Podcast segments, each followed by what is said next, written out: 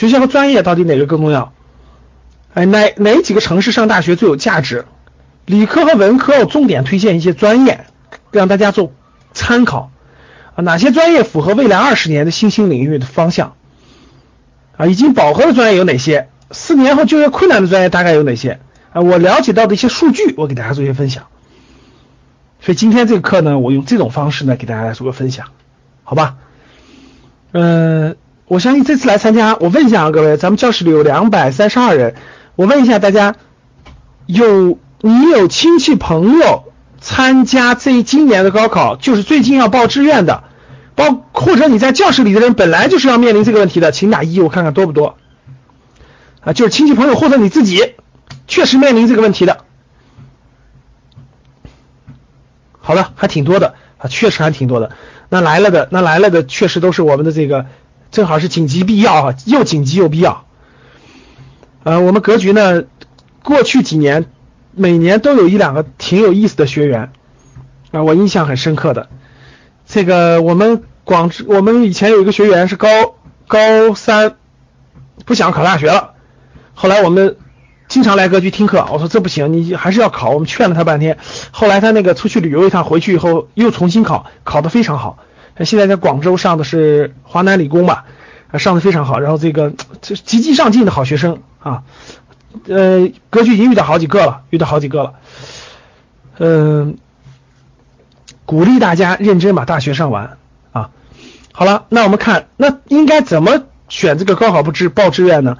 我觉得啊，各位，社会上最近有很多花几万块钱，对吧？两三万做一个高考报志愿的咨询等等，又做测评又做啥的，我个人觉得没必要，你那钱属于浪费了，啊，没必要乱花那个钱。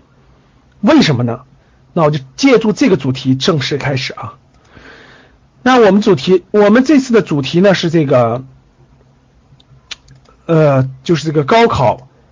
那借助这个主题呢，我想说说各位啊，其实。高考报志愿这个花几万块钱真的没必要，为什么各位？因为高考这个事情决定的百分之七十是分数决定的，啊，这一点我相信大家知道的，就分数已经大致能决定了你能上什么档次的学校，上什么档次专业。其实分数已经定了个百分之七七八八了，对吧？然后剩余的可选择空间其实并不是特别特别多。基本上是在某一个档次当中看看如何去选学校选专业，基本是这么个情况。再加上各位，你报完那个学校，就算你报那个专业，有可能也要调剂，调剂的概率超过百分之五十。呃，所以我的建议就是，大家就别乱花那几万块钱去报个志愿，还请教花花本书认真研究研究，然后参加我公开课，结合上自己的情况认真决定，我觉得就可以了，就可以了啊，没必要那个，因为它也不是真的是决定你的一生。那往下走，各位，我想通过五点建议给大家一些参考，希望有利于大家的高考报志愿。第一个建议，第一个各位，不管你就是选专业、选学校这个前提出发点，我希望大家一定要明白，学习第一，学历第二，就是不要把它当成人生好这件事选对了，人生就皆大欢喜、皆大顺利；这个事选的不好就就不顺利。其实我觉得没有那么那么严重啊，虽然。选学校、选专业这个事儿挺重要的，但是它不起决定作用。决定作用的是什么？各位是学习，因为因为你选择的是学习这件事儿，你不是选择的是一个结果，你选择的是个到哪学习，学习就可以改变你的命运。这一点大家必须明白啊！如果选的好就皆大欢喜了，我就不用学了，我就放松吧，大家爱干什么干什么，那我觉得你照样完蛋，毫无疑问。还有很多很多的因素啊，所以。学习第一，学历第二。不管你去哪个学校，不管你去什么样的专业，我觉得只要你的学习心在，你一样能改变你的命运。这点一定要坚信啊！不要最后怨天尤人，觉得爸妈帮我报的，朋友帮我报的，老师帮我报的，我就不喜欢嘛。你看这个学校我也不喜欢，这个专业也不喜欢，于是我就消极消极怠工了，浪费大学四年。我觉得这是最可悲的。这一点大家必须明白。为什么说学习第一，学历第二？各位，今天这个时代已经变化了。今天这个时代跟我们上大学那个时代，那真是天壤之别了。各位，我们上大学那个时代，七零后上大学那个时代，大家想一想，哪有今天这么庞大的互联网？哪有今天的信息？当年老师讲的啥就是啥，你都不知道老师讲的到底好与不好。反正就觉得他讲的东西挺新的，你不懂。今天，各位，我可以说，你们知道今天的大学生怎么上课的吗？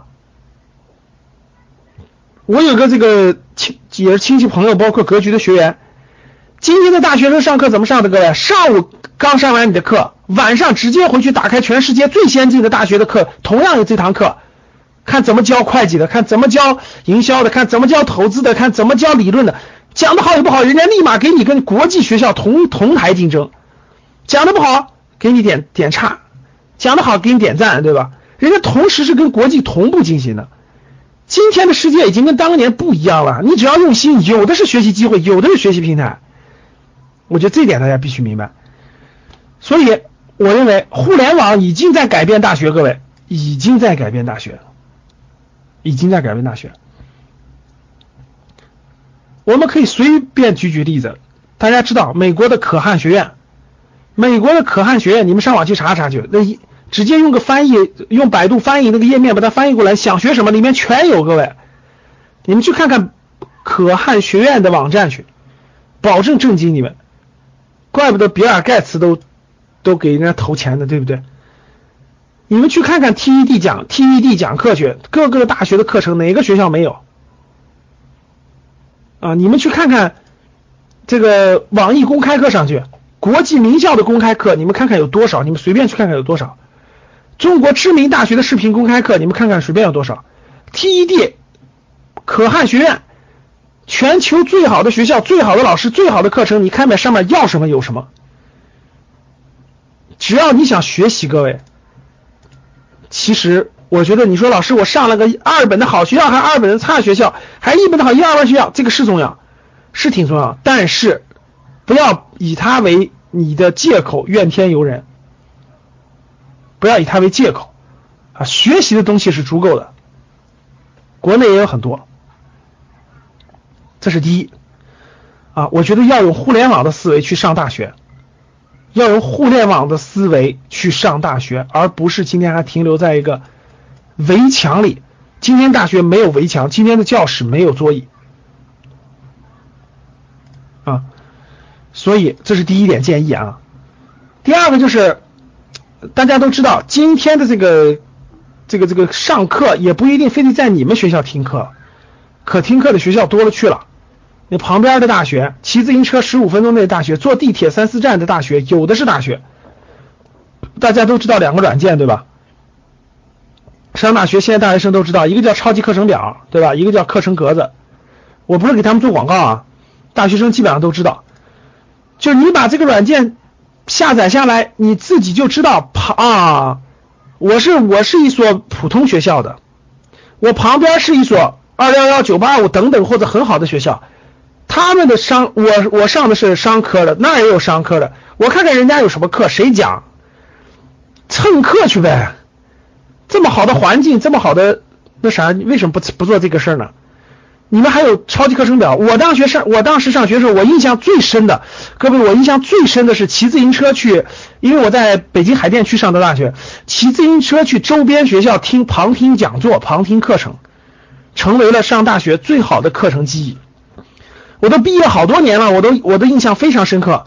我还去北大、清华旁听讲座呢，因为那些学校有大量的，就是这个外部请来的人给。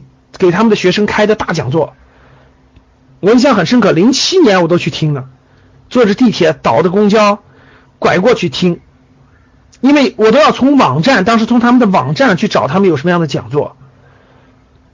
对我们格局有学员在超级课程表，也有在课程格子的，就什么意思呢？各位，今天下载个小软件，你就能知道，同样旁边那个学校的有什么样的课程，正式课程是谁，谁在讲，你都知道，有什么不可以旁听的？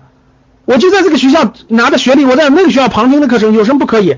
最后毕业的时候，我举个例子，你在武汉上的大学，你就在武汉大学旁边，离得不远，你经常去武汉大学旁听课，最后你老师我拿了个二本的学历，但是我认识的同学全是武汉大学的，我听的课都武汉大学的，有什么不可以？你的命运是你改变的，别人改变不了啊，什么都累，找理由能找出无数的理由，只要你愿意做，一定有办法。这是我想说的第一点，就是学习比学历重要，必须给不能给自己借口，说我上了个不好的学校，我就随波逐流吧，爱咋咋地吧，我就大错特错了，还旁听有点 low 的感觉，只能说你自己把你自己没摆对摆对位置。旁听应该什么感觉？是老师发现他感觉你听的最认真，你比那些正式这个班里的都认真，你看老师喜欢不喜欢你？是你没有认真听，没有跟老师互动，没有老师讲啥时候没主动点头，没主动举手，没主动提。你最后不相信，你看看老师喜欢谁？学习第一，学习第二，做个引子啊。